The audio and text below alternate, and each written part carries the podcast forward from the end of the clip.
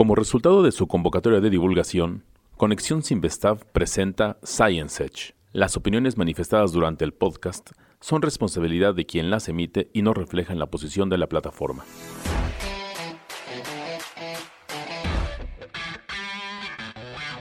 ¿La ciencia puede ser divertida? Sí, en Science Edge analizamos los temas de investigación con irreverencia y mucho sustento. Este espacio tiene un toque fresco de conocimiento científico que te lleva al borde del saber. ¡Comenzamos!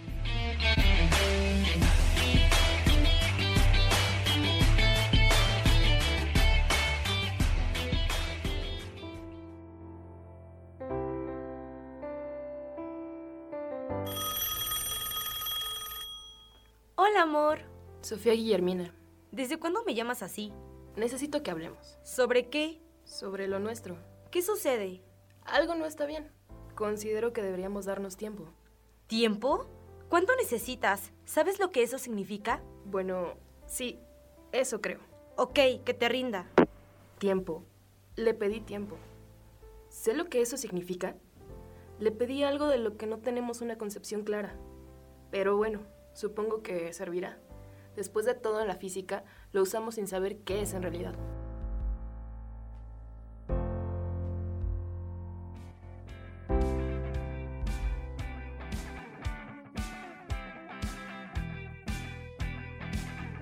Nuevamente tratando con conceptos que no conocemos en profundidad. El tiempo en este caso. Soy Elton Díaz, estudiante de doctorado en astrofísica y estamos de regreso con el episodio sobre el tiempo de la serie Science Edge, Ciencia con Onda. En esta ocasión, así como la vez pasada, abordaremos un tema muy interesante que de igual manera ha quedado en la cabeza de los filósofos y físicos alrededor del planeta. ¿Cómo estás, David? Bien, gracias, Elton. Ya sabes que siempre me encuentro de maravilla. El tiempo. Algo que tenemos presente todos los días. Y decir día es hablar de tiempo. Día, noche, el sol, la luna, un periodo. Hablamos del tiempo. Así medimos el tiempo, ¿no? Tenemos formas de medir el tiempo con algún fenómeno periódico, pero ¿qué es lo que estamos midiendo en sí? Es lo que no sabemos. Claro, una hora, por ejemplo, consiste en un cierto número de minutos, ¿no? Un minuto también lo separamos. Pareciera que a la humanidad le gusta dividir y dividir y dividir. La forma más simple de hacer las cosas. Claro, y como físicos tenemos que ahondar en lo profundo, empezando por lo simple. Tiempo, lo que un reloj mide. Una definición clásica, pero lejos de ser completa, ¿no? Sí. Como dices, en física un segundo está definido como la duración de 9.192.631.770 periodos Ah, de la para, radio. para, también no vamos a dar todos los números de... Tiene que, pues es una manera muy exacta. Ah, sí, Estos son técnicos. los periodos de la radiación emitida en la transición entre los dos niveles hiperfinos del átomo fundamental de cesio 133. Ay, qué profundo. Tenemos una manera muy exacta de medir un segundo. Y así lo hacemos con todo, ¿no? Eh, pero seguimos sin resolver el problema. Esta forma tenemos actualmente, como ya dije, de medir con gran exactitud la duración de un segundo, pero otra vez la cuestión sobre la naturaleza mismo del tiempo sigue ahí. Según John Wheeler, el tiempo es la forma en la que la naturaleza impide que todo suceda a la vez. Vaya, por otro lado, el filósofo Adolf Grunbaum dice que es el continuo lineal de todos los instantes, hablando de continuidad. Y los diccionarios que dicen, A ver, rápidamente lo voy a googlear. Dicen que es cierto periodo durante el cual una acción se lleva a cabo. ¿qué tal la enciclopedia británica? ¿Qué Ah, esa sí la traigo siempre conmigo para que veas. Esa dice, es un continuo que carece de dimensiones espacial. Vaya. Una dimensión no espacial. Mira, recuerdo que en 2011 me topé con el artículo de un tal Peter Linz de Nueva Zelanda. El artículo que lleva por título El tiempo y las mecánicas clásica y cuántica. Indeterminación contra discontinuidad. Fue publicado en Foundation of Physics Letters en 2003. Y según en este artículo, Linz fue, un semestre, fue un semestre a la universidad, a la licenciatura en física. ¿Y Se con, eso salió. ya, y con eso ya pudo publicar? ¿Con un semestre en la carrera? Más bien con eso no pudo. Porque se Claro. salió y después publicó un artículo que fue muy resonado, muy sonado en la comunidad científica. Pero con algunas críticas también, como en todo. Y las críticas se debieron principalmente a que su teoría no cuenta con rigor físico. No hay matemáticas involucradas. Y para no hacer el cuento largo, lo que Linz propuso fue que el tiempo necesariamente debe ser un ente continuo y no puede estar discretizado. Mira, por otro lado, tal como ocurrió con el espacio, en 1926 se acuñó el término cronón para apodar a los átomos de tiempo. Es. Un, un cronón sería la cantidad mínima posible de esta cuarta dimensión no espacial. Tenemos que recalcarlo que no es espacial. Ya hablamos de la, de la escala de Planck, 10 a la menos 35 metros. Sí. O sea, 0.3501 metros. Un cronón se definiría como el tiempo que tarda un fotón, o sea, un rayo de luz, en atravesar esa distancia. Eso es un cronón. ¿no? Y sería 5.39 por 10 a la menos 44 segundos. Ni un parpadeo, caray.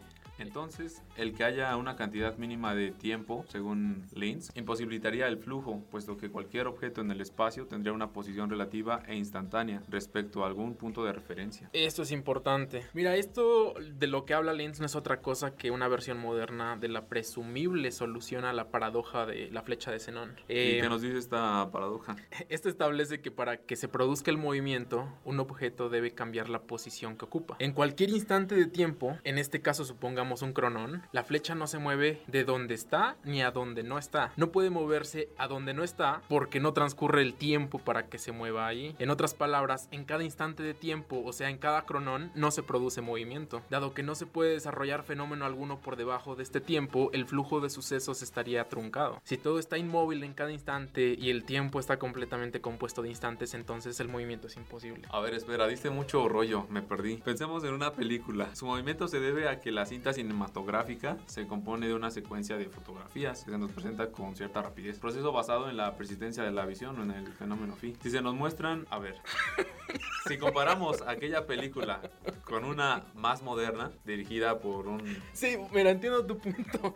Mira, una cinta cinematográfica de las antiguitas está compuesta por fotogramas, ¿no? Fotografías inmóviles, es, es a- lo que vas. Claro, tanto antigua como moderna. Sin la- embargo, se da el movimiento, sí. sí. Pero hay fenómenos mucho más rápidos dentro del mecanismo que hace girar estos fotogramas que nos dan la ilusión de movimiento. Sin embargo, si ahora hablamos del universo mismo, ¿qué mecanismo por debajo del cronón puede dar lugar al flujo? Mm, es Ese es el problema. Ese es el problema. Aunque tu analogía es buena, es no resuelve, ¿no? No resuelve el problema. Perdón. Regresando a la idea de Linz, imagina David tu botella de agua acercándose a tu escritorio, ¿no? A cualquier velocidad. Luego pregúntate si tiene o no una posición relativa determinada respecto al escritorio en cualquier momento mientras se encuentra en movimiento. ¿Existe algún momento en el cual la botella no esté en movimiento y que su posición relativa al escritorio no esté cambiando constantemente? Lo que Linz quiere decir es que no importa cuán pequeño sea el intervalo o cuán lentamente se mueva la botella durante ese intervalo, dado que la botella siempre está en movimiento y su posición está cambiando constantemente. No puede tener una posición relativa determinada. De hecho, si la tuviera, no podría estar en movimiento. Así ¿Qué, es. qué opinas? Así es. Es básicamente la tesis de la teoría de Linz. Exacto, ese es el punto. Él dice que no puede existir el cronón y que el movimiento en realidad es una... No se puede determinar una posición exacta, tiene que haber una difusión. Algo así es la idea. Sí, sí, queda... Sí, la, me queda clara su idea, pero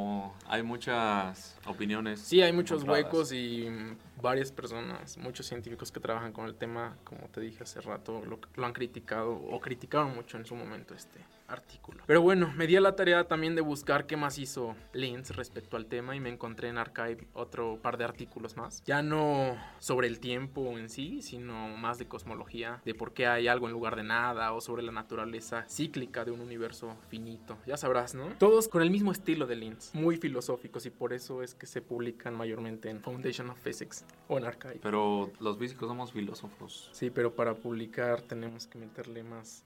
Claro, tenemos que ser formales.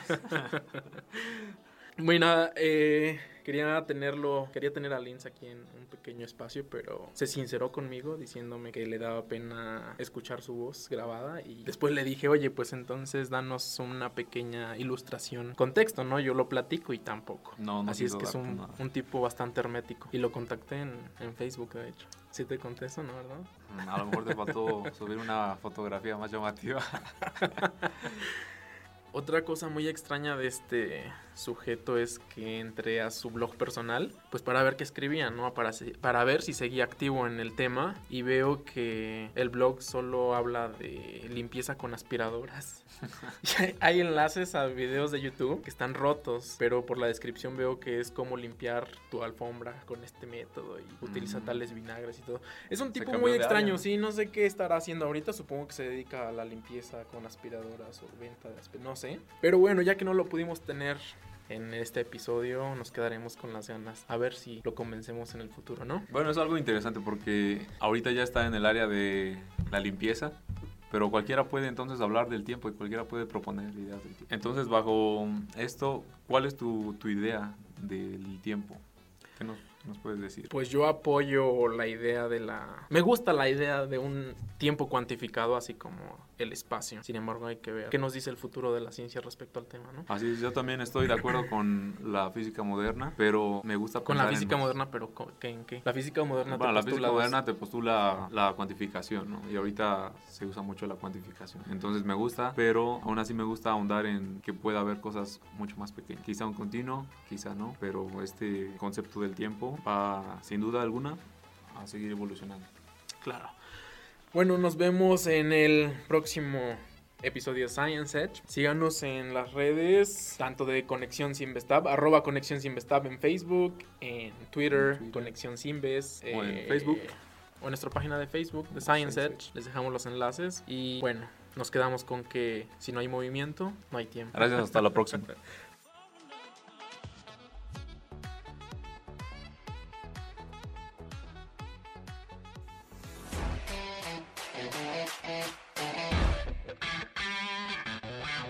Si te interesa saber más sobre la ciencia, no te pierdas la siguiente emisión de Science Edge, Ciencia con Onda, donde te llevaremos al borde del saber. Hasta la próxima.